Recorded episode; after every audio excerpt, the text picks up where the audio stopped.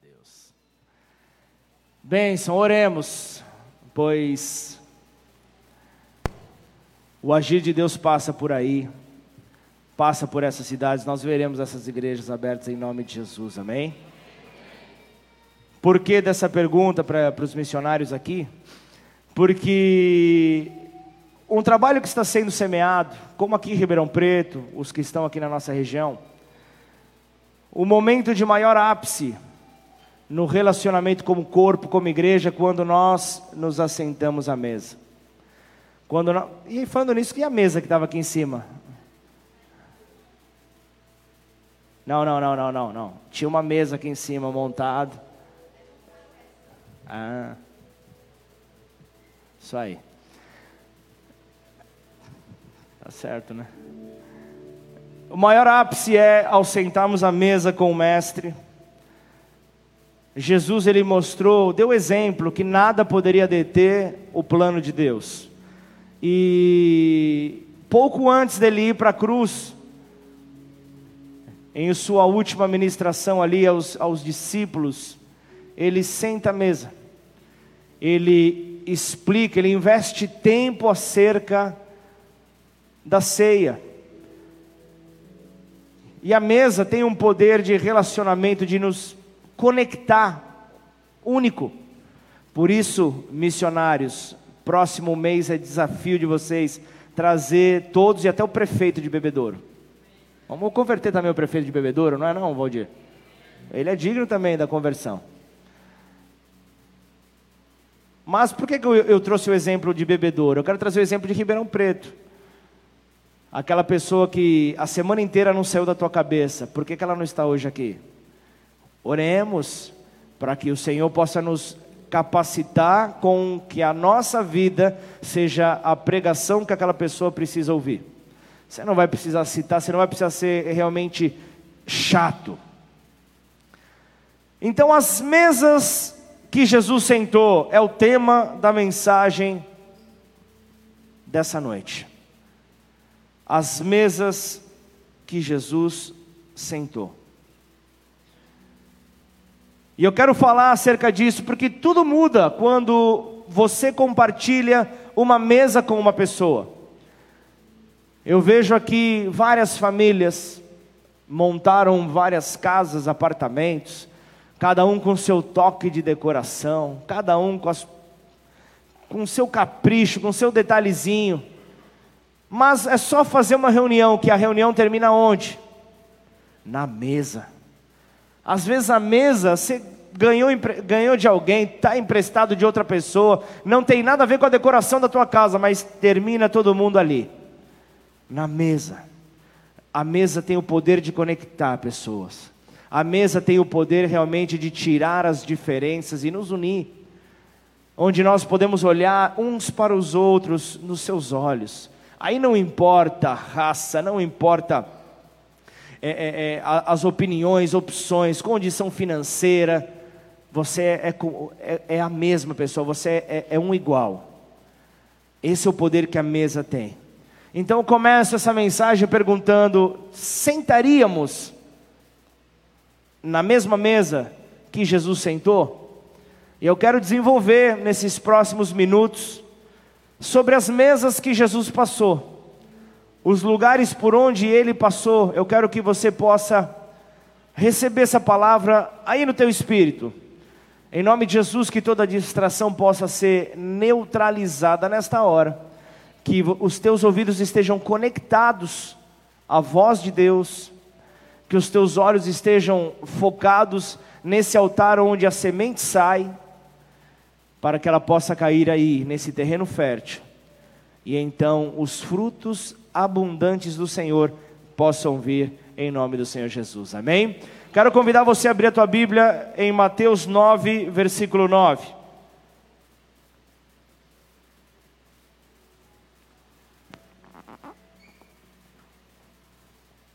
Quem esteve aqui na manhã e ouviu a mensagem nessa manhã? Quer provar o infinitamente mais? Presta atenção nessa mensagem. O esboço pode ser o mesmo, mas o espírito, ele se renova. a palavra ela se renova. Esse é o Deus que nós servimos, o Deus do infinitamente mais. Batatais, estamos por onde? Eu pensei que eles estavam em Olímpia, que eles passeiam bastante. Pensa num pessoal que Deus tem prosperado. Por que, que vocês têm? Tem que dar testemunho aqui. Eu lembrei que eu, eu, eu, fiz essa brincadeira com ele ontem. Já prepara aí o seu testemunho aí para dar para a igreja, põe na secretaria. Tem bastante coisa aí para falar. Hein? Amém. Mateus 9, versículo 9, está no esquema? Quem está pronto diz amém. Quem está pronto? Cadê o prontinho? Cadê o Fernando? Aí, prontinho. Prontinho estamos. Bom trabalho, Davi. Quando Jesus saiu dali, viu um homem chamado Mateus sentado na coletoria e lhe disse: Siga-me. Ele se levantou e o seguiu. Estando Jesus à mesa na casa de Mateus, muitos publicanos e pecadores vieram e tomaram lugares com Jesus e os seus discípulos.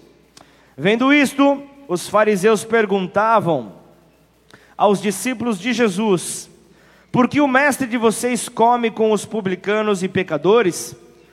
Mas Jesus, ouvindo, disse: Os sãos não precisam, não precisam de médico, e sim os doentes. Vão e aprendam o que significa Quero misericórdia e não sacrifício, pois não vim chamar os justos, e sim pecadores. Que o Espírito Santo de Deus possa falar a cada coração aqui nessa noite, em nome de Jesus. Só fala isso para Ele, Pai, fala comigo. Qual é a primeira mesa que Jesus se assenta? Qual é a primeira mesa que Jesus toma o lugar? É a mesa onde eu estou sentado, onde o Ricardo está sentado, a Mariana, todos nós estamos sentados. Sabe que mesa é essa? A mesa dos difíceis. Tem alguém aqui que, que, que não é difícil? Todos nós somos difíceis, alguns no, em, em um nível maior, outros em outro nível menor, mas difícil é difícil.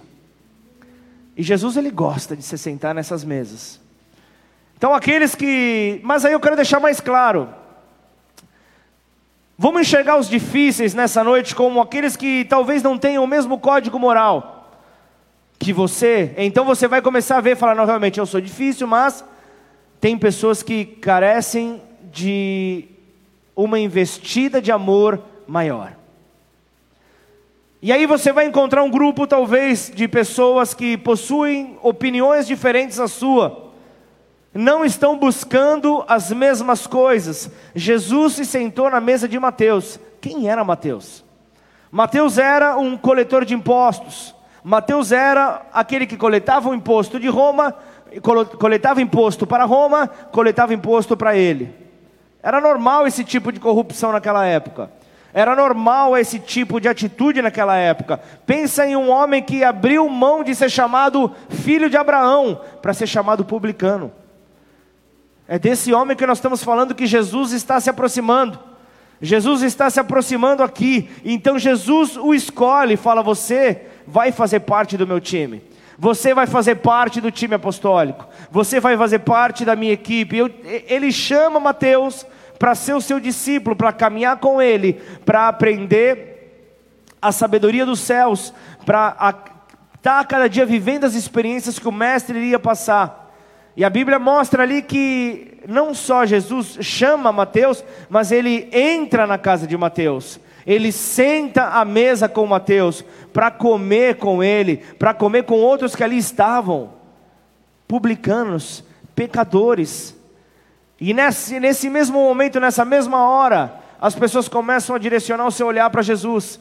As pessoas começam a direcionar o seu olhar condenatório, começam a olhar e falar: hum, esse aí, não sei não, como ele pode estar sentado com esse tipo de gente? E, começa então aquele burburinho, e Jesus detectando então essa, essa atmosfera pesada, ele, ele libera aquela palavra que foi dita aqui nesse texto: não são os sãos que precisam dos médicos, mas os enfermos. Jesus estava falando ali, você não sabe de nada, inocente, fica quieto. Apenas observe aquilo que estará sendo liberado diante da, da minha vida. Jesus estava ali comunicando isso. Mas o, qual era a postura daqueles fariseus, daquele povo que ali estava condenando Jesus? São aqueles que pensam que a imoralidade dessas pessoas que, que, que estão em algum nível de corrupção vai contaminá-las. Então ficam com medo de sentar na mesma mesa, só que Jesus, ele senta na mesa dos homens que contrariam aquilo que ele ensina. Jesus senta na mesa daqueles que se opõem ao seu ensinamento mas Jesus em momento algum tem medo que eles o contaminem. Jesus sabia onde ele estava se sentando, ele não tinha medo de nada disso. Ele sabia muito bem que não era o mal daqueles homens que iria contaminá-lo, mas o bem que estava nele que iria tomar a vida daquelas pessoas. O bem que estava dentro dele iria influenciar aquelas pessoas. Jesus não tem esse tipo de receio. Jesus não tem esse tipo de dificuldade de se assentar na mesa dos difíceis. Isso é um pensamento que vem lá do Antigo Testamento e veio então é, seguindo, veio, veio veio, veio, veio acompanhando até para você entender uma coisa.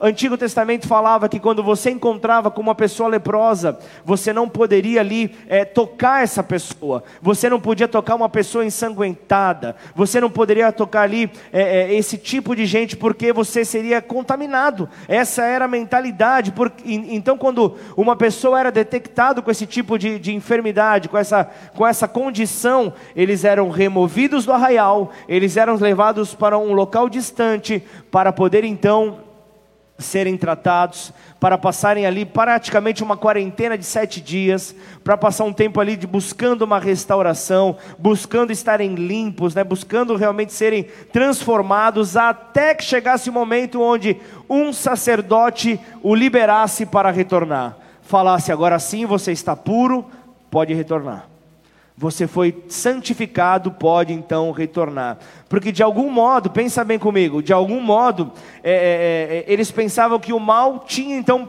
poder de influenciar a bondade. O mal tinha esse poder de contaminar. Então a falta, eles pensavam numa, talvez numa falta de santidade influenciando aqueles que se aproximavam, mas entenda ali, te, contaminando a bondade que havia dentro da pessoa. Por isso as pessoas tinham medo não era só uma questão clínica, não era só uma questão de saúde, mas era uma questão espiritual, uma questão moral. Então, é, é, é, pensa no seguinte: como é que, como ele consegue então conversar com esse tipo de, de pessoas imorais?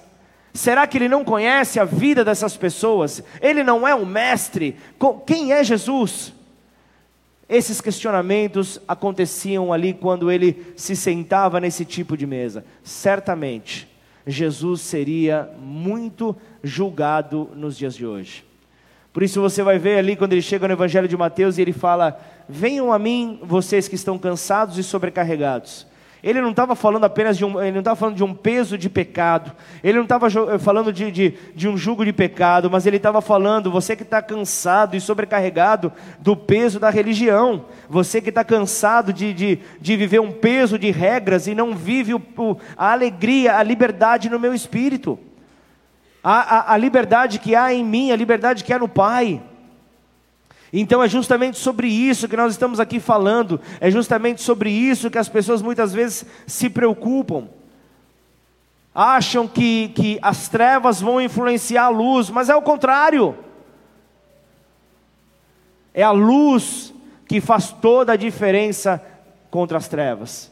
É a luz na escuridão que faz toda a diferença. A luz ela dissipa as trevas e faz então com que tudo volte ao claro.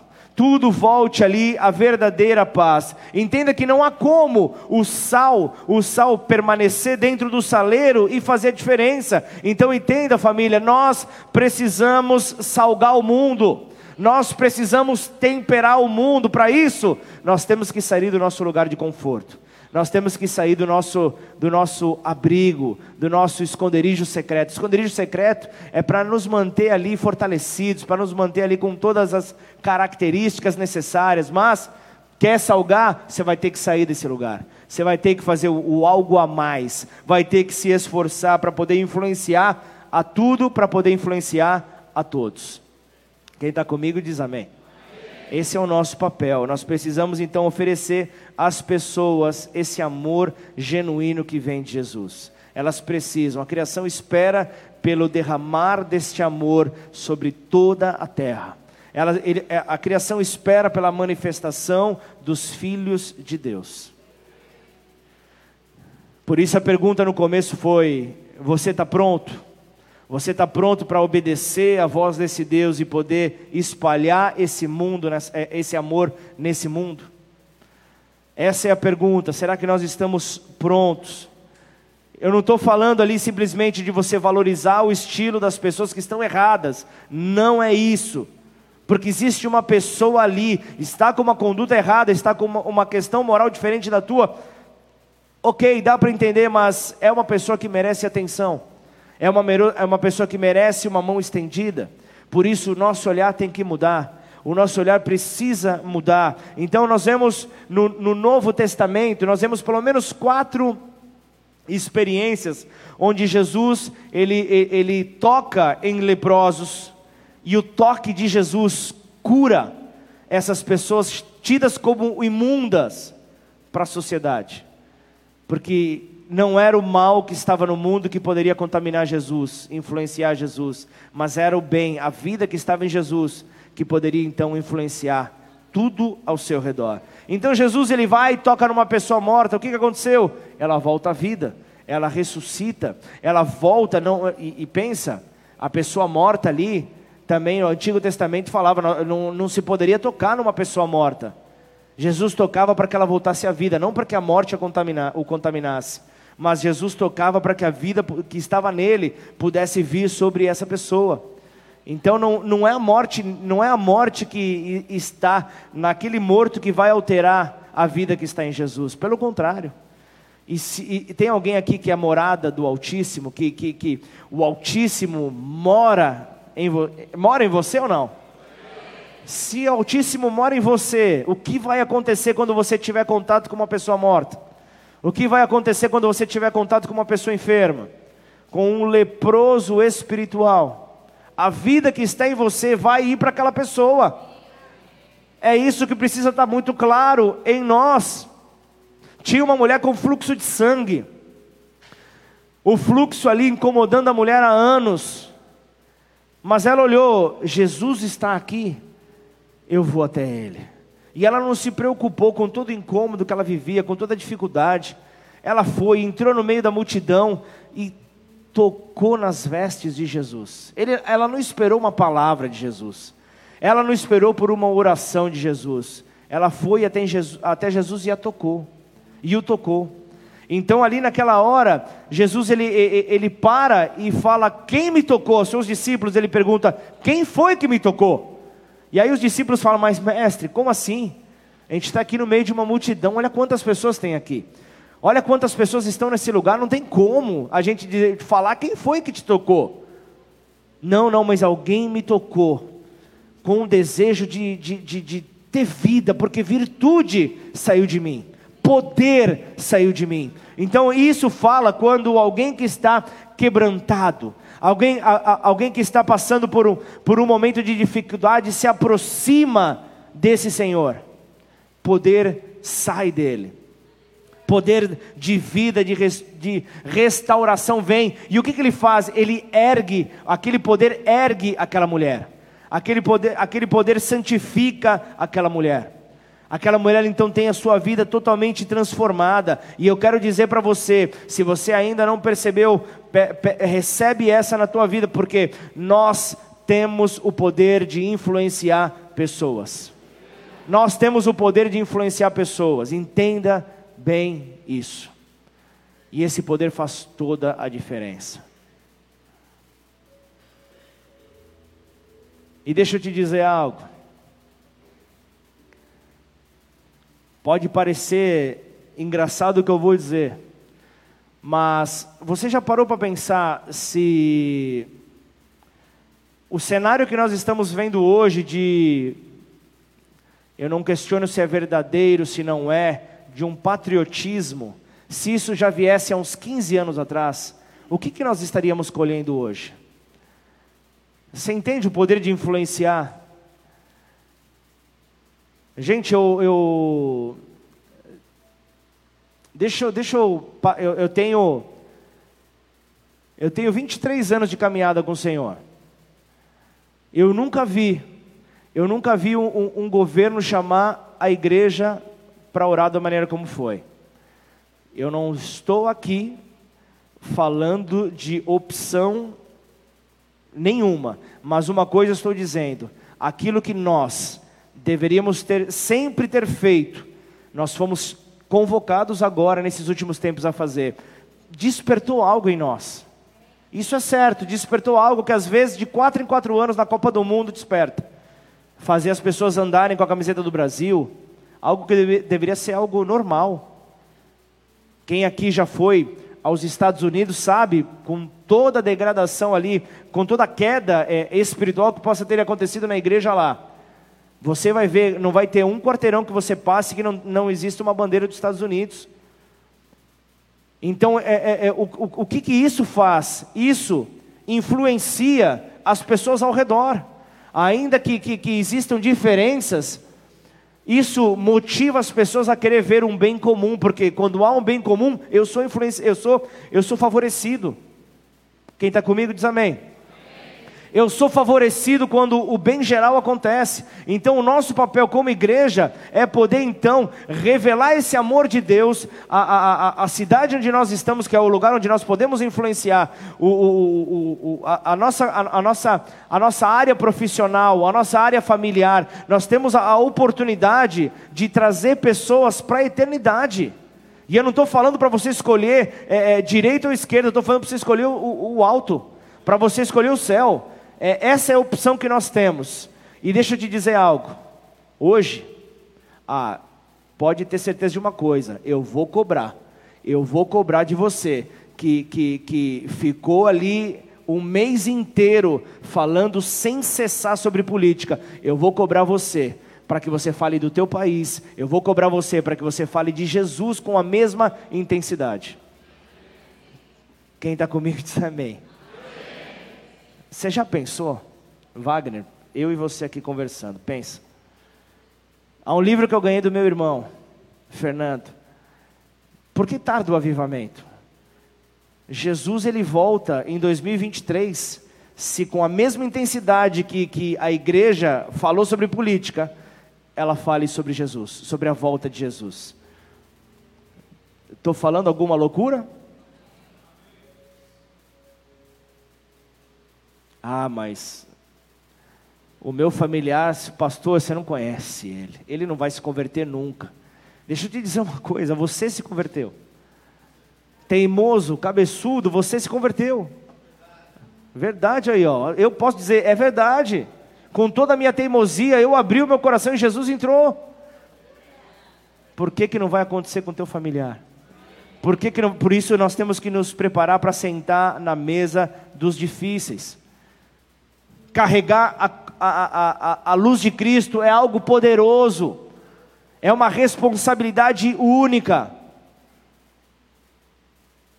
é algo incomparável. Sexta-feira eu estava numa, numa loja aqui perto, estava ali com a minha esposa ali e. E a, e a um, como é que eu posso dizer sem ofender, gente? E a unção do, do, do turco veio em mim. Não, é não sei se vocês estão me entendendo. A unção do negociador veio em mim. Porque eu achei o preço muito elevado. Mas eu fui mantendo a minha, a minha, a minha calma. Mas quando eu fui falando, poxa, podemos fazer assim, podemos fazer assado. Eis que levanta uma pessoa e faz assim, ó. Vocês não são os pastores da bola de neve?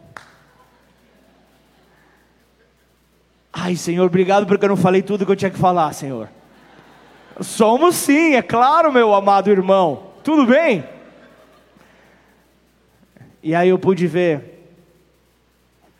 Eu pude ver justamente nessa hora, porque a todo momento nós estamos sendo observados.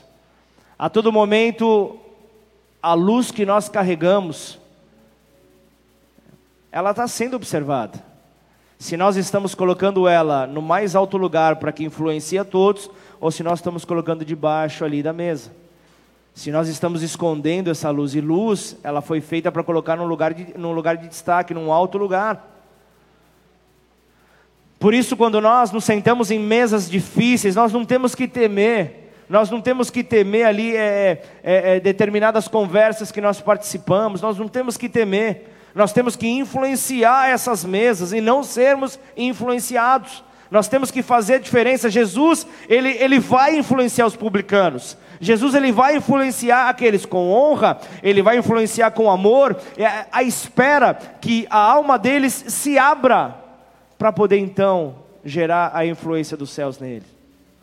Esse é o desejo. Hoje nós vivemos algo semelhante. Isso, isso, isso, isso acontece ali quando nós conseguimos olhar, ao invés de um olhar condenatório, olhar com um olhar de amor, o coração se abre. Por isso, você quer influenciar alguém, em primeiro lugar, ganhe o coração dessa pessoa. Ganhe o coração dessa pessoa com serviço, ganhe o coração dessa pessoa com amor. E então você terá a atenção dessa pessoa. Mas imagine a situação que Jesus estava vivendo naquela mesa. Era como se, trazendo para os dias atuais, era como se, se as pessoas chegassem e falassem: Pastor, pastor, amigo de pecador, meu irmão da igreja, amigo de pecador, é, era algo pejorativo, era algo pesado, era algo realmente que, que tentava denegrir a imagem. Agora, para Jesus, não. Jesus não se importou com essa palavra porque ele sabia, ele gostava de ser visto assim. Ele sabia para quem foi que ele havia vindo. Ele veio para esses. Se as pessoas dizem, você é amigo desses, ele vai falar, sou. É claro que eu sou. Eu me assento na mesa com eles justamente com por isso. Só que hoje as pessoas são tão agressivas, querem convencer as pessoas no grito, querem convencer as pessoas na imposição. Agora Jesus não, Jesus ele sentava à mesa, falava, não, peraí, vamos conversar? Jesus sentava à mesa. É por isso que graças a Deus naquela época não havia, não havia carro, não havia é, é, um transporte público. As pessoas andavam, então elas comiam sem parar. Tudo era motivo de estar na mesa para encher a pança. Mas depois havia aquela caminhada digestiva. Jesus e os seus discípulos estavam sempre ali em forma. Ah, onde é que está isso, pastor? Na minha imaginação. Já basta. Amém ou não? É isso que nós precisamos entender. Jesus sentado à mesa com os pecadores. Quem passa e olha, vê Jesus sorrindo. Quem passa e olha, vê Jesus ali gesticulando, conversando.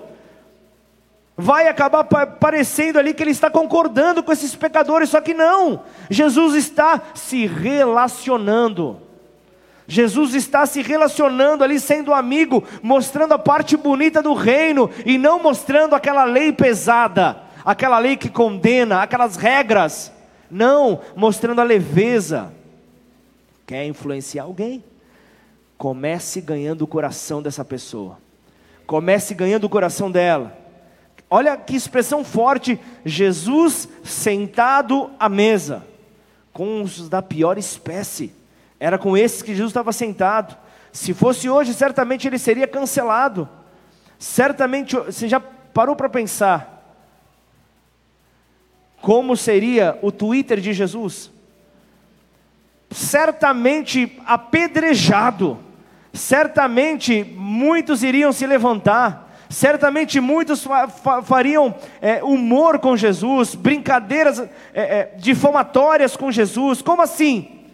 O mestre sentado com esse tipo de gente, Jesus conversando com pecadores, rindo com eles, tendo uma refeição com eles. Ei, não se preocupa, família. O pecado deles não pega em você.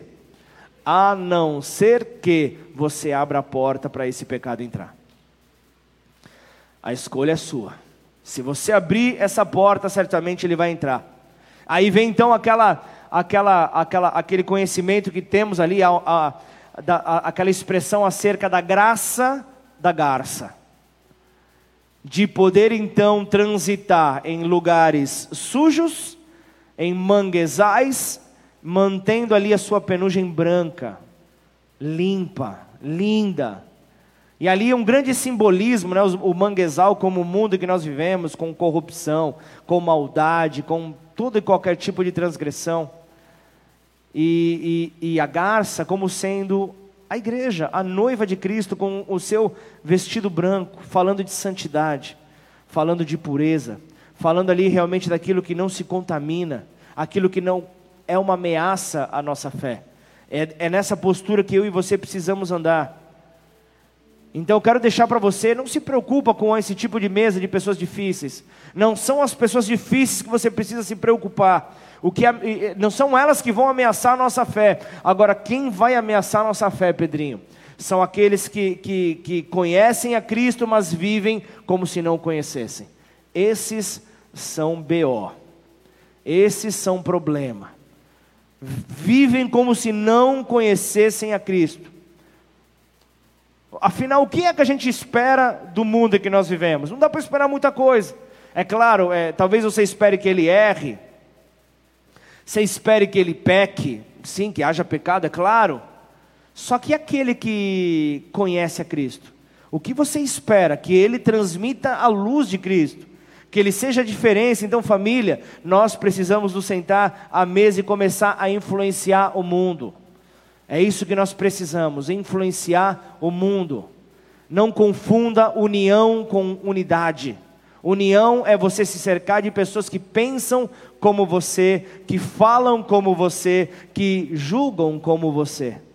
Enquanto que a unidade fala de pessoas diferentes, fala de uma diversidade, fala realmente de pessoas com vários tipos de pensamento, mas que têm algo em comum que as une, que as fortalece. E o que há na igreja é Cristo. Cristo nos une. Então é muito maior aquilo que nos une do que aquilo. Se só tem crente ao teu lado, você vai querer nivelar o teu conhecimento teológico? Sério mesmo? Onde é que vai dar isso? Numa medalha de honra ao mérito? É isso que você vai ganhar? Enquanto você poderia usar todo esse teu conhecimento para aquele que não sabe nem quem é Jesus. Tem tantas pessoas padecendo aqui e a gente tem aqui o Valdir, a gente tem aqui a, a, a Helenice, com o nosso Ministério de Ensino, nova criatura, para trazer você para perto. Talvez você fale, mas é tão difícil. Puxa, plano de salvação, céu, inferno, é, é tão complicado, pastor. E aí, sabe de uma coisa? Fecha a Bíblia, deixa ela guardada, vou viver minha vida. Então, vem para esse ministério de ensino vai buscar então ali o conhecimento de quem é Jesus. Ele é o autor e consumador da nossa fé, tá, mas quem é Jesus? Onde é que eu posso pisar? Como eu posso pisar sem cair? Só com conhecimento. O povo perece pela falta de conhecimento. Agora, quando há conhecimento, o povo prevalece. O povo prevalece. Quando há conhecimento, nada pode deter um povo cheio da palavra de Deus. Nada pode deter um povo cheio da presença de Deus. Existem pessoas que precisam ser alcançadas por Deus. E quem é que Ele vai usar nesta terra para alcançar essas pessoas? É a igreja, somos nós, nós precisamos. Me ajuda aí, igreja. Me ajuda a pregar, igreja. Me ajuda a poder pregar, me ajuda ali a poder lançar, liberar essa palavra que está sobre nós. Nós precisamos ver isso acontecendo, a força, a força então da nossa fé, entender que ela é maior do que a força do mundo, porque muito maior é aquele que está em nós do que aquele que no mundo está. Se nós entendemos isso, nós não paramos, nós não olhamos para trás, nós olhamos para frente. Nós continuamos a avançar, nós continuamos a romper os desafios. Então Jesus nos ajuda a, a, a, a nos conectar com pessoas diferentes sem negociar os nossos valores. Aí eu vou para o Salmos 23, um dos mais conhecidos, versículo 5 ele fala: Prepara-me uma mesa na presença dos meus adversários e unges a minha cabeça com óleo e meu cálice transborda. Ele não está querendo falar que as pessoas são suas inimigas. Vamos ali, vamos, vem comigo onde eu estou querendo te trazer. Muitas vezes a escolha das pessoas são divergentes das nossas, são diferentes das nossas, mas o Senhor, Ele é aquele que prepara uma mesa na presença desses valores errados. Ele prepara uma presença na, meia, na, na, mesa daqueles valores que são diferentes aos nossos e faz com que a nossa alegria ela seja conhecida e então o nosso cálice transborde e alcance todos aqueles que estão ao nosso redor como uma grande avalanche que começa de uma pequena bola de neve. Amém ou não? É isso que precisamos entender. A alegria do Senhor, sendo então a nossa força, faz com que o nosso cálice, a nossa alegria transborde e influencie aqueles que estão ao nosso redor. É isso que nós precisamos. Aí eu quero te perguntar: você sentaria na mesa que Jesus sentou? Essa pergunta você vai responder para ele. Talvez você diga não, pastor, não, ela não é para mim. Essa mesa não é para mim. Tá certo? Talvez você possa pensar que, que o, a tua retidão, a retidão na sua vida seja maior do que a de Jesus? É claro que não. Por isso nós precisamos sentar a essa mesa. Aí eu vou para o Evangelho de João, o, o, onde há amor de sobra. Eu vou para o Evangelho de João, capítulo 12, eu vejo ali uma outra mesa. Eu vejo uma outra mesa que me fortalece, uma outra mesa que, que, que, que, que realmente nos fortalece. Aí Jesus está então ali já em Betânia. E ali, pelo menos, eu posso dizer duas mesas ali ele passou por duas mesas. Primeira, na casa de Simão o leproso. Primeiro, na casa de Simão o leproso, ele entra na casa desse leproso, ele senta na casa de um leproso. Então, ele está ele, ele tá nessa casa ensinando, ele está nessa casa liberando princípios do reino. Então, chega uma mulher e começa ali uma loucura. A mulher chega, começa ali a, a a, lavar e a enxugar os pés de Jesus. Começa a lavar e a enxugar os pés de Jesus, e ali eh, era uma mulher amargurada de espírito, era uma mulher ali realmente sofrida, doída. Ah, se ele fosse um homem de Deus, ele não estaria com uma mulher assim. Olha as vestes dessa mulher, a mulher era uma prostituta. De manhã eu trouxe um exemplo que, que me machucou aqui na igreja. Alguns anos atrás, nós tivemos a visita de uma prostituta. E era nítido ver ali a, o estilo de roupas que ela usava, a pintura, a maquiagem forçada, pesada. Mas amém, a, a nossa oração sempre foi para que viessem e veio. Só que os olhares que ela recebeu foram tão constrangedores que eu, a minha, a, a minha espinha gelava do altar olhando essa situação no fundo da igreja. E nessa hora eu falei, Senhor, nós não estamos preparados, ó Pai. Não estamos preparados para receber todo tipo de pessoas. Oramos por isso. O Senhor manda e o nosso olhar de julgamento vem. A igreja não pode viver uma pobreza moral tão grande ao ponto de não conseguir conviver com pessoas mal vestidas. Será que talvez você ali, se você participou desse, desse dia, será que a tua preocupação era que o teu marido fosse atraído? Qual era a confusão? Por que dessa situação? Pessoas mal vestidas, Houve um dia onde nós, lá no começo, na Mário de Souza, nós estávamos saindo para um evangelismo e um dos nossos irmãos trabalhava numa cervejaria aqui na cidade.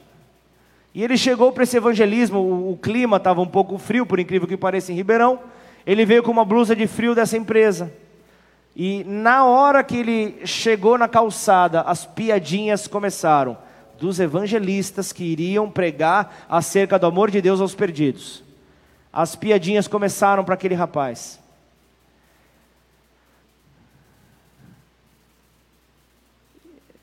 E se você baixa a tua guarda por um instante, você entra nesse, nessa imbecilidade. Eu entrei.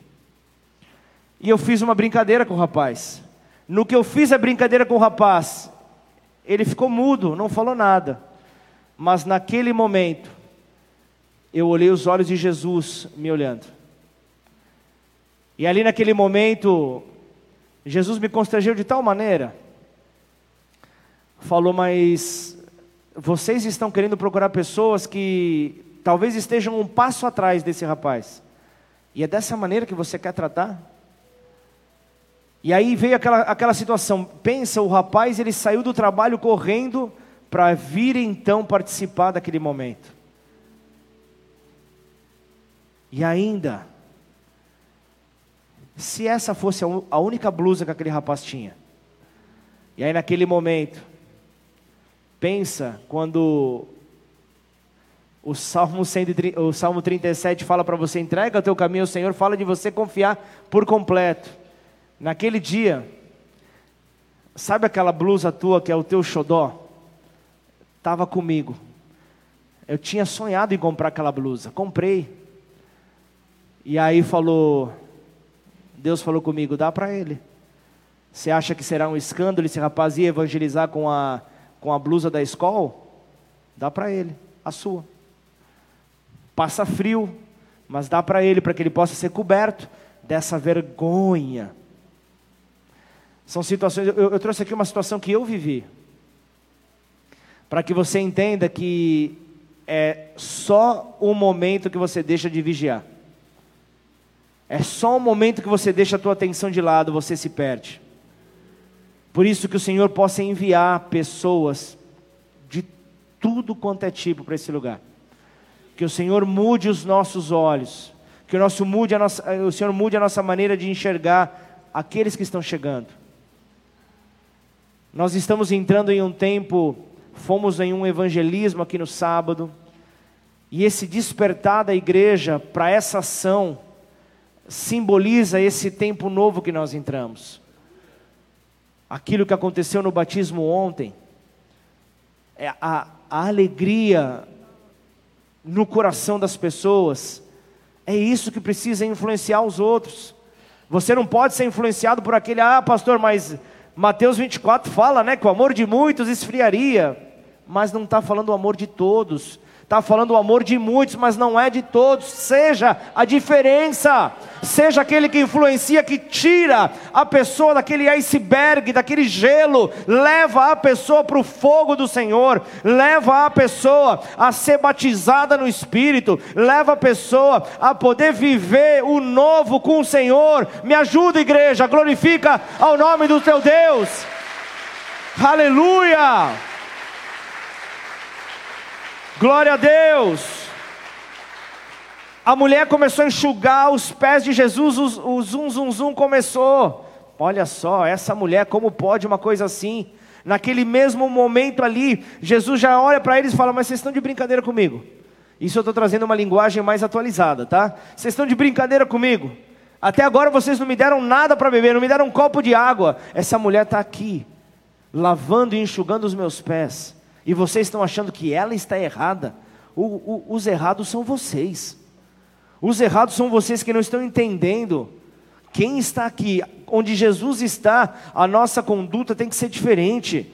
Jesus ele prefere muito mais a adoração de um pecador que se quebranta do que aquela da, daquele que pensa que é justo, que é santo, aquele que, que, que quer se auto-exaltar. Ele prefere muito mais a adoração de um pecador quebrantado.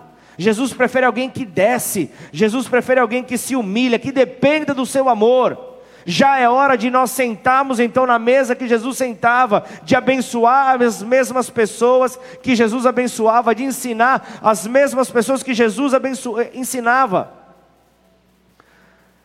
Vamos ser uma igreja para fora das quatro paredes. Vamos ser uma igreja que influencia, que alcança que transforma. Vamos ser essa igreja. Lá em Betânia, Jesus se sentou na mesa com Lázaro, com Marta, com Maria. Ele se senta nessa mesa, Lázaro, ele já tinha ressuscitado. Você se lembra de Lázaro? Lázaro, sai para fora. Quem lembra desse acampamento que teve esse teatro? Foi demais, hein? Lázaro. Se você não a gente podia fazer um acampamento, hein? Pausa, pausa na palavra, pausa na gravação. Poderíamos fazer um acampamento. Quem, quem concorda com isso aí? Levanta a mão. Glória a Deus. Vamos com os 30 que levantaram a mão. Os outros a gente faz uma, uma sala no Zoom para você acompanhar o acampamento. Fechou? Aí você acompanha ali da sua casa comendo amendoim, falando ali da bermuda de fogo do Ângelo. Vambora. Que é isso, meu cara agora é só Zara pra cima, gente. Para. É outro nível de glória, gente. Outro nível de glória. Vamos voltar para a palavra, gente. A mesa que Jesus senta é a mesa dos testemunhos de Deus ali. Um homem que havia ressuscitado estava com ele. Você se lembra que eu falei aqui? Como assim? Um culto de ceia sem um testemunho. Lembra do Didi Mocó? Ah, chega, eu quero me matar, não é possível. Mas na verdade eu estou morto. Como que eu vou querer morrer? Para quem está morto, por isso, gente, para de querer é, achar que o teu testemunho é pequeno. Hoje eu testemunhei sobre pessoas que se batizaram, não foi nem algo relacionado a mim. Eu não falei de, de uma promoção de emprego, eu não falei de, de, de, aumento no meu salário, eu não falei nada disso. Eu falei do, do, de única e exclusivamente do poder do Espírito Santo de Deus que convence do pecado, da justiça e do juízo. Você quer testemunho maior? Ele convence de todas as coisas. Então, que ele nos leve à mesa do testemunho porque, mas o problema está que poucas pessoas têm a percepção daquilo que Deus faz. A maioria sabe mais de, daquilo que o diabo faz do que aquilo que Deus faz. Sabe de tudo, sabe de tudo. Olha como está a violência, olha como é que está a criminalidade, olha só essas estatísticas, olha, olha, olha a loucura, olha só como é que está o Netflix, olha só o, os conteúdos, olha só quanta podridão, é pornografia para lá, é pornografia para lá, tudo bem, ok mas e Deus? O que é que Deus tem feito? A pessoa começa a gaguejar. Ela não tem, é, ela não tem firmeza em poder falar aquilo que Deus tem feito. Sabe mais da obra do inimigo do que da obra do nosso Deus. Como a gente vai querer ver diferença assim? E sabe de uma coisa? O testemunho é tão poderoso que aquilo que nós reconhecemos é liberado na, na, na, nossa atmosfera. Então, quando nós testemunhamos, o ambiente daquele momento do testemunho vem sobre nós novamente. Nós sentimos essa atmosfera de glória, nós sentimos essa atmosfera é, poderosa de Deus sobre as nossas vidas quando nós testemunhamos aquilo que Deus tem feito nas nossas vidas. E, deixa eu te dizer algo: ver pessoas sendo salvas, ver pessoas se arrependendo, se convertendo, casamentos sendo restaurados, essa é a mesa do testemunho. Essa é a mesa que nós devemos nos sentar com Jesus. Para de ficar olhando para a mesa do diabo. Para de ficar olhando para a mesa em que ele está ali trabalhando. Hoje eu quero te convidar a sentar na mesa com Jesus, a começar a contar os testemunhos de Deus na tua vida. Me ajuda aí, igreja. Eu quero contar, eu quero poder contar com você nessa mesa dos testemunhos. Eu quero estar na mesa e olhar para o lado e ver você. É isso que eu desejo. Apocalipse fala que o espírito do testemunho é o espírito de Jesus. E essa mesa é a mesa em que Jesus está. Quando nós contamos os testemunhos, essa atmosfera volta. É algo glorioso, é algo grandioso. Por isso reconhece que Deus está em todas as coisas. Provérbios 3, 6 fala: reconhece-o, reconhece-o em seus caminhos e ele endireita, endireitará as suas veredas. Ele endireitará tudo. Aí você lembra? Aí você vai ver a palavra dizendo: Ai de ti, Corazim, ai de ti, Betsaida, o, o, o lugar onde viram grandes sinais da parte de Deus, se, Ti, se Ciro, se Sidom fossem, fossem feitos os sinais que ali aconteceram, haveriam se convertido haveria uma transformação naquele lugar. Ai de ti, Cafarnaum! Ai de ti, Cafarnaum, porque se Sodoma, se Sodoma tivesse, se em Sodoma tivesse sido feitos os sinais, as maravilhas que ali em Cafarnaum aconteceu, ela não seria destruída ela não seria destruída. Tem muitas pessoas que os sinais estão acontecendo e estão ali olhando ali a atualização no celular. Os sinais estão passando na sua frente, você está distraído, você não consegue ver ali, não consegue ter a percepção dos sinais de Deus, porque os seus olhos estão muitas vezes voltados ao agir de Satanás e não ao agir de Deus. Acontece algo mal, algum irmão cai, algum irmão quebra a cara, a pessoa já olha com uma mãozinha no queixo. Está mais preocupado naquilo que o inimigo está fazendo do que na obra de Deus como se fosse só ele que estivesse agindo. Vamos parar com isso. O diabo está na música, o diabo está na TV, o diabo está no futebol, o diabo está na política, o diabo está em todo lugar. Ei! Onde é que Deus está? Tem espaço para Deus se o diabo está em todo lugar? Deixa eu te dizer algo: Jesus ainda está no trono, e desse trono ele dirige todas as coisas, levanta o seu povo em glória, em testemunho, para a honra, glória do Senhor. Aleluia! Maior, muito maior é aquele que está em nós eu perguntei: quem é morada do Altíssimo aqui? Se você é morada dele, maior é o que está em você do que aquele que no mundo está.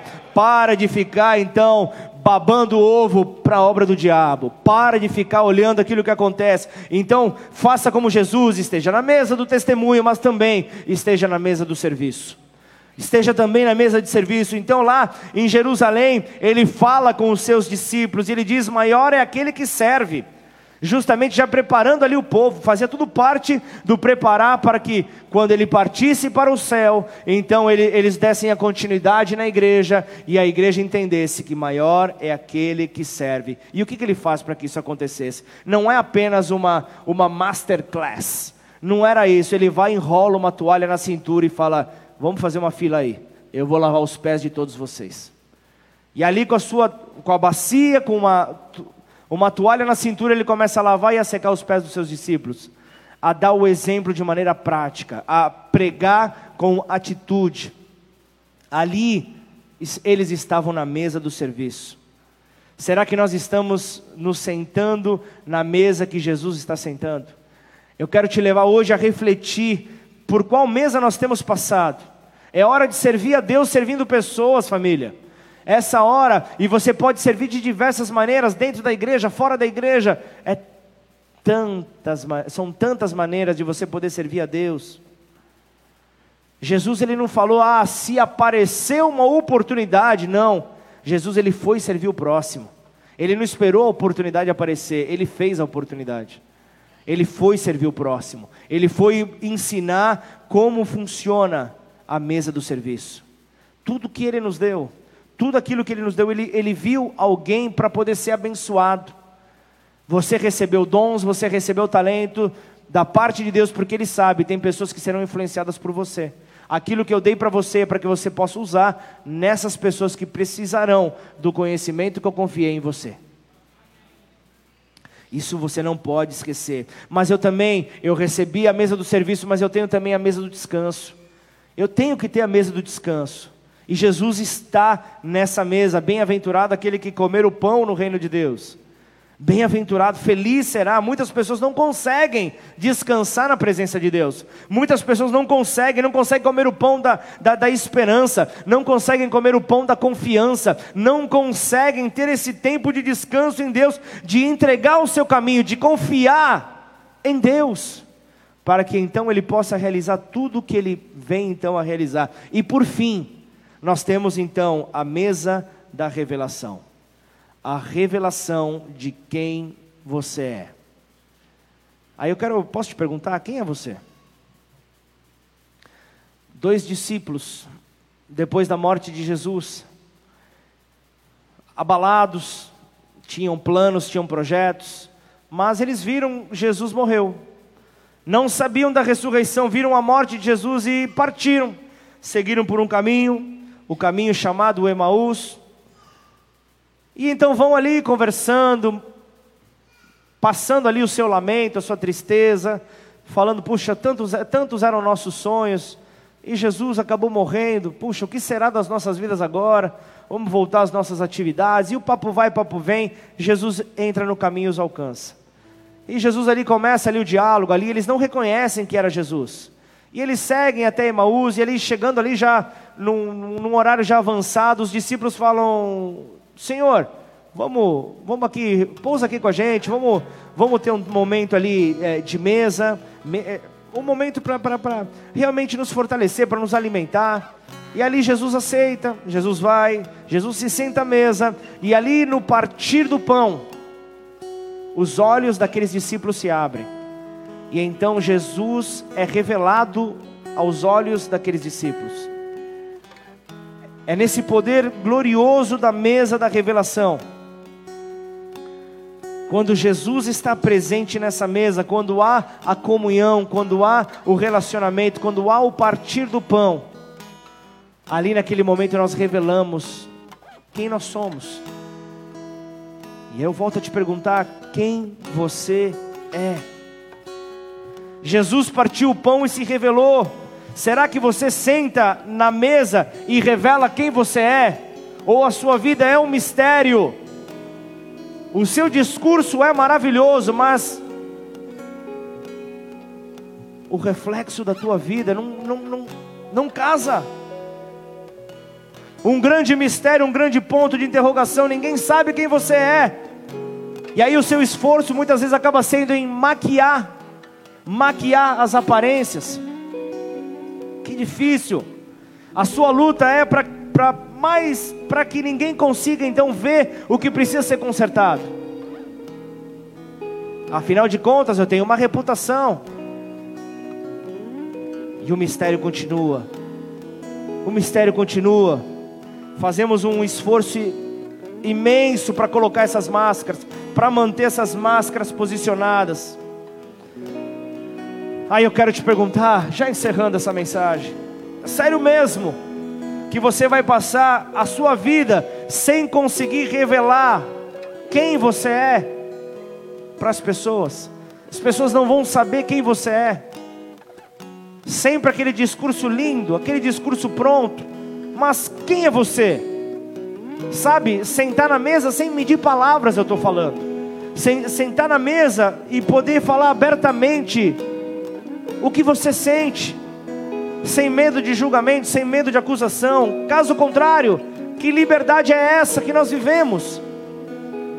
Foi, pra, foi, foi justamente para nossa liberdade que Cristo morreu. Será que nós vamos, com essa atitude, deixar de nos revelar? Nós vamos ali falar que o sacrifício dele não valeu a pena? O sacrifício dele não nos fez livres? Como assim? Tiago 5,16 nos convida: confessem os seus pecados uns aos outros, sejam perdoados, sejam curados, sejam restaurados, sejam transformados. Então, ora, ora a Deus para Ele preparar essa mesa.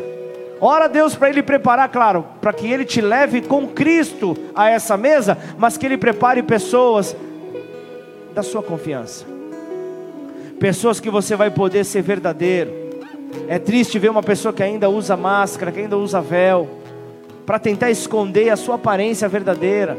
É triste poder ver que falta liberdade. É tanto peso na alma, é tanto peso nas emoções. Por isso os números de depressão estão explodindo. E aí eu quero fugir, eu quero abandonar tudo, todos, só pra, porque eu não consigo sentar na mesa da revelação eu não consigo revelar quem eu sou. É pesado demais tentar é, manter as impressões para todos a todo tempo, contando uma história aqui, contando uma história ali, e fazer com que essas histórias não fiquem desconexas. É muito pesado, é muito difícil. E agora, Senhor, como eu consigo avançar? Como eu consigo romper? Te falta essa mesa a mesa da revelação faz com que você se aproxime mais do Senhor. E ao longo desses anos, desses anos do ministério pastoral, eu pude estar com algumas vidas, com várias pessoas que estavam no, nos seus instantes finais de vida.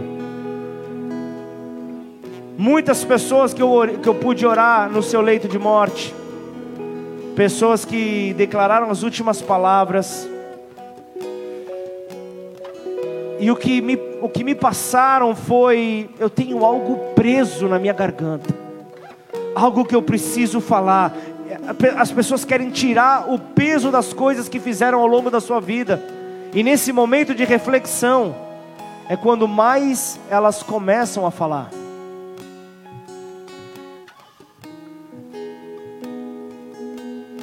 Nós estamos vivendo um tempo diferente, igreja. No nosso culto de casais eu mostrei fraquezas minhas. O pastor Glauco, a pastora Dani mostraram fraquezas. E, e, e num momento como esse, dias antes da minha mãe perder a consciência, minha mãe estava internada numa UTI. Dias antes dela perder a consciência, ela, eu, eu, eu, eu, eu cheguei e encontrei ela de uma maneira diferente.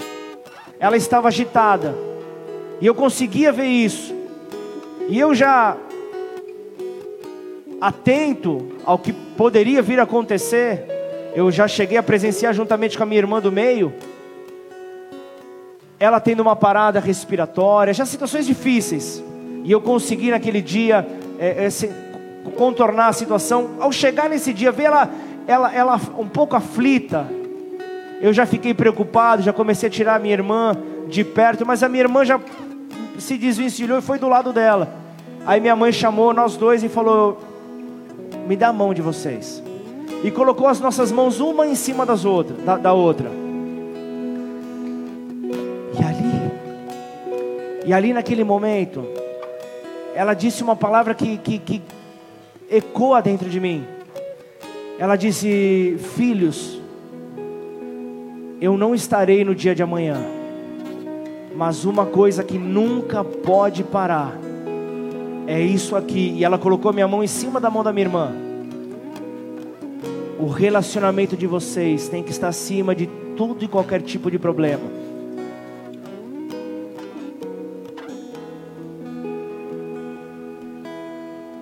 E ela e ela disse para mim, Pablo,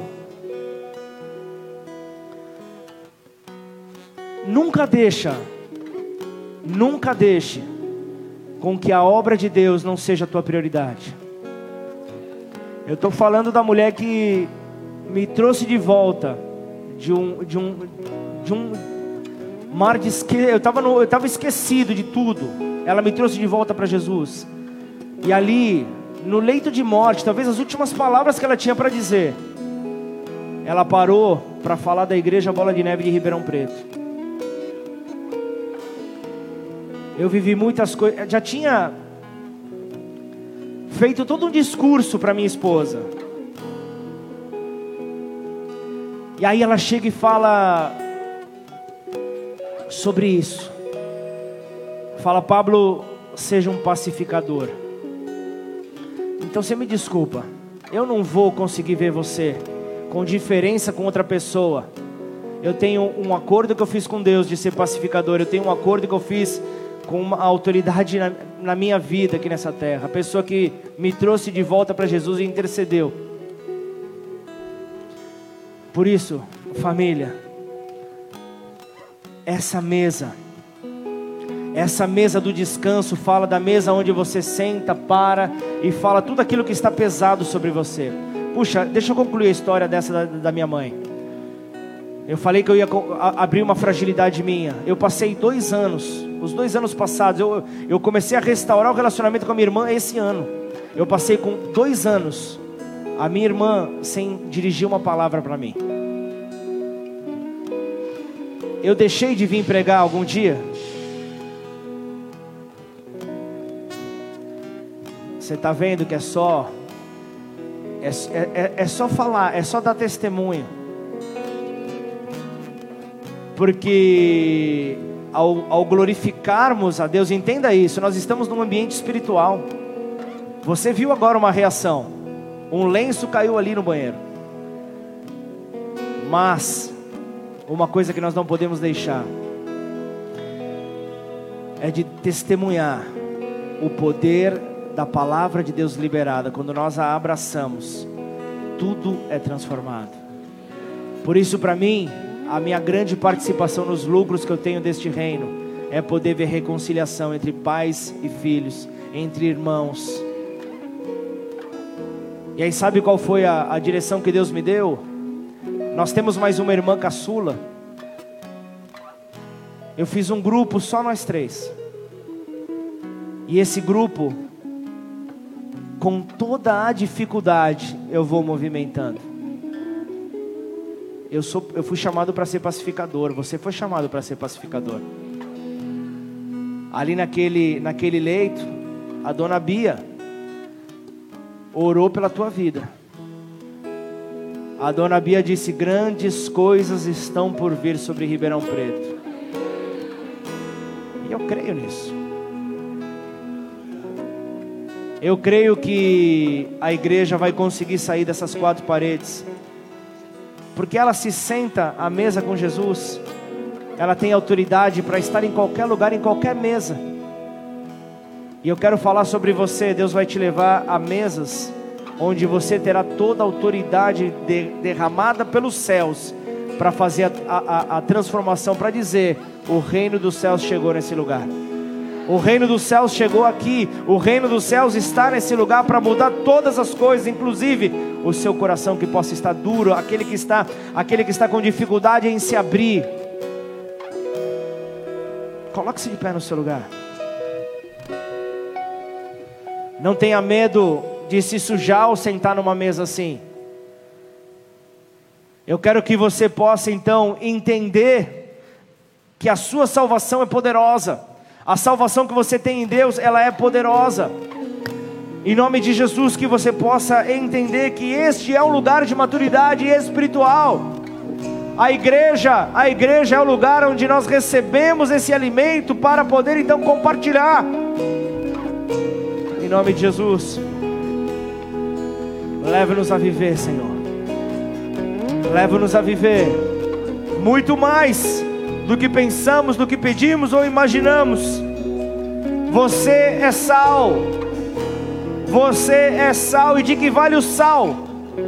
Se ele for insípido, somente para ser pisado, para nada vai ter valor.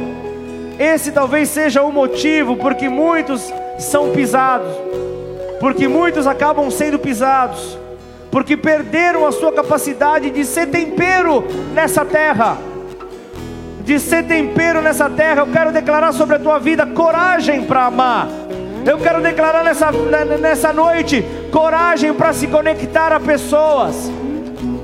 Em nome de Jesus, Deus vai te colocar para sentar em mesas onde você vai poder então com liberdade anunciar: existe um Deus de amor nesta terra que quer transformar a tua vida.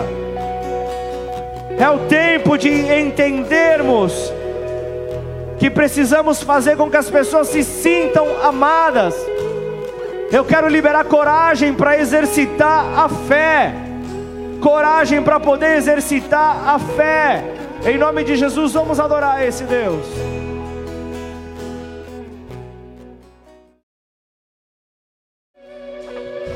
Senhor, nós temos uma nobre mesa para sentar nessa noite. Uma mesa que tem centenas de lugares. Tem um lugar separado para você. Tem um lugar preparado para você. Nessa mesa, vai, nós vamos anunciar a memória do sacrifício do nosso Senhor. Mas antes de sentarmos à mesa,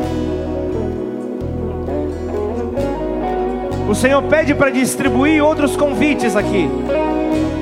Talvez você está chegando hoje aqui pela primeira vez. Talvez você ainda não conseguiu entender a profundidade do que Jesus fez por você. Mas esse momento é o momento onde você pode convidar a Ele para fazer parte da tua vida. Você pode convidá-lo a dirigir os seus passos, você pode convidá-lo a trazer as direções para tomadas de decisões. Por isso, eu quero trazer para você uma simples oração. Você não está sozinho, você não está sozinha.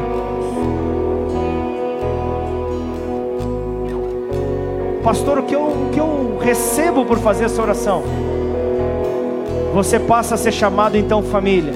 Até então, ao não reconhecer Jesus como Filho de Deus, nós somos criaturas feitas por Ele, pelo Criador. Mas, ao reconhecermos Jesus como Filho de Deus, que veio, veio à terra, morreu no nosso lugar, ressuscitou, nós começamos então, nós nos tornamos família. Por isso, aí do teu lugar, você que quer chamar Jesus para fazer parte da tua vida, quer estabelecer uma aliança com Ele, eu quero te convidar aí do teu lugar. As luzes não estão acesas por completo, as pessoas não estão olhando para você, fique tranquilo, fique tranquila, olhe para os céus, de onde vem o teu socorro, e repete essa oração comigo, declara: Pai, Pai, eu te peço perdão, eu te peço perdão. E, e em arrependimento, Em arrependimento, eu me coloco diante do Senhor, eu me coloco diante do Senhor. me perdoe Me perdoe pelos meus pecados, pelos meus pecados. me perdoe Me perdoe pelas minhas decisões erradas, pelas minhas decisões erradas. me perdoe, Me perdoe por todo afastamento. por todo afastamento. Hoje Hoje eu renuncio eu renuncio à minha velha vida à minha velha vida. e hoje E hoje eu me posiciono eu me posiciono no teu reino para o teu reino, para fazer a diferença, para fazer a diferença, para fazer parte desse reino. para fazer parte desse reino. Portanto, Portanto, eu entrego a minha vida a eu ti entrego a minha vida a e ti. eu te recebo Eu te recebo como meu único, como meu único, como meu suficiente, como meu suficiente, Senhor e Salvador. Senhor e Salvador. Escreve o meu nome, Escreve o meu nome no livro da vida. no livro da vida. E a partir de E a hoje, partir de hoje, muda a minha história. muda a minha história. Eu quero ser família, Eu quero ser família, em nome de Jesus. em nome de Jesus. Pai, em nome de Jesus, eu estou aqui, Pai, juntamente com os meus irmãos, ó Pai. Juntos, ó Pai, nós oramos aqui, estabelecemos a, a- a aliança, fortalecemos a nossa aliança, renovamos a nossa aliança, com o único desejo de ver o Teu nome sendo engrandecido, Pai. Estamos aqui para sermos capacitados para lançarmos a palavra, Pai, fora dessas quatro paredes. Por isso, que o Senhor possa nos conduzir com liberdade nessa mesa. Essa mesa, Pai, essa mesa nos traz alegria, essa mesa faz com que o nosso cálice transborde. Por isso você vai ser conduzido a sentar em mesas onde Deus vai direcionar você a conduzir pessoas a entregarem as suas vidas a Jesus. Teremos testemunhos no próximo final de semana acerca de pessoas que entregaram a sua vida a Jesus por meio de uma oração que você fez. E não necessariamente você vai precisar estar no púlpito. O teu púlpito é a empresa onde você trabalha, as ruas nessa cidade, as ruas da cidade onde o Senhor te levar. Você vai ser um pacificador nessa terra. Você se sentará à mesa com Jesus. Em nome de Jesus. Glorifique a Ele, exalte a Ele de todo o teu coração. Aleluia.